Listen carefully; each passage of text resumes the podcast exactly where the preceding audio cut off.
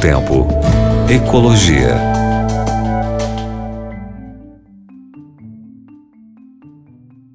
Olá, meu querido ouvinte, minha querida ouvinte, Rádio Novo Tempo. Aqui o professor Eric com você no programa Novo Tempo Ecologia. É, se eu começo assim, respirando, dando aquela respirada funda, é porque o tema é pesado, né? É, pois é. Sabe que tem temas que eu, eu gostaria de evitar de falar. Três programas atrás nós fizemos um, nós fizemos um bate-papo aqui, um quiz aqui, né, entre a gente. E, e eu estava entrevistando exatamente o meu produtor aqui, o João.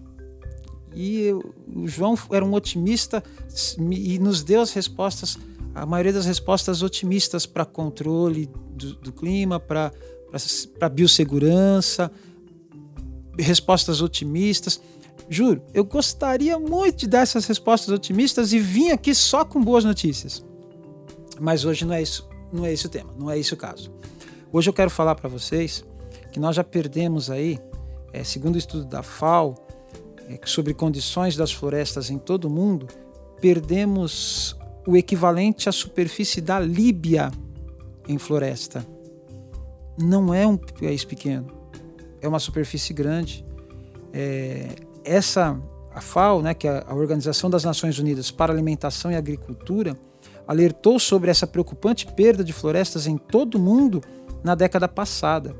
O anúncio realizado durante a divulgação do relatório sobre avaliação de recursos florestais mostrou que nós perdemos, pasmem, 178 milhões de hectares de florestas. 178 milhões de hectares de florestas. O estudo, que é desenvolvido a cada cinco anos, analisou os territórios de 236 países. Segundo as conclusões, nos últimos cinco anos, perdemos uma média de 10 milhões de hectares por ano.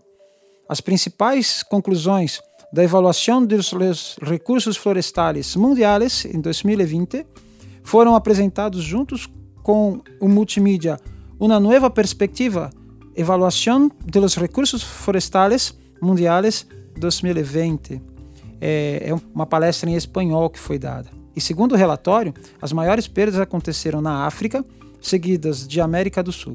Por outro lado, aumentaram os bosques na Ásia, na Oceania e na Europa. Segundo o informe, mais de 90% das florestas se regeneraram naturalmente.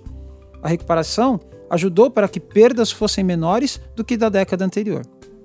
Entre as causas da perda de superfície florestal estão principalmente os incêndios, Outro dado em destaque do relatório se refere à gestão florestal.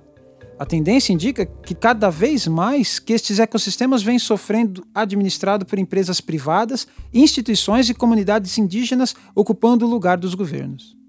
Segundo o relatório, um décimo dos recursos florestais tem como finalidade a conservação ambiental, principalmente a proteção do solo e da água. Em todo o mundo, a América do Sul é a que mais protege as suas florestas, mas infelizmente o relatório é negativo quando se trata de Brasil. E aí, nós ouvimos um ministro falar que nós tínhamos que flexibilizar o nosso histórico de proteção, o nosso histórico de leis ambientais. Pessoas, meus amigos, ministro, não pode passar nem um boi e nem uma boiada.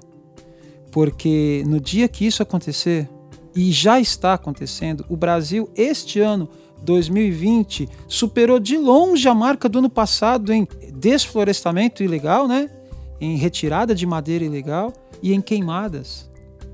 Nós entramos nas terras indígenas, que protegem a mata. Será que vale realmente o progresso em detrimento das florestas? Como será que nós enxergamos o futuro? E uma pergunta que eu sempre faço, que é para fechar o programa de hoje: Que futuro nós vamos deixar para as futuras gerações, para os nossos filhos e netos? Será que é possível ou não é possível nós equilibrarmos o desenvolvimento com preservação real necessária das nossas florestas? Será que nós precisamos realmente transformar todo o verde em cinza e toda a vida em sangue para que haja desenvolvimento econômico? E de quem esse desenvolvimento econômico? Ou para quem esse desenvolvimento econômico? São perguntas que nós precisamos fazer dia após dia, se realmente nós precisamos disso para estarmos bem no planeta que Deus nos deixou. Que Deus nos dê sabedoria a nós e a nossos governantes. Grande abraço para você. Novo Tempo. Ecologia.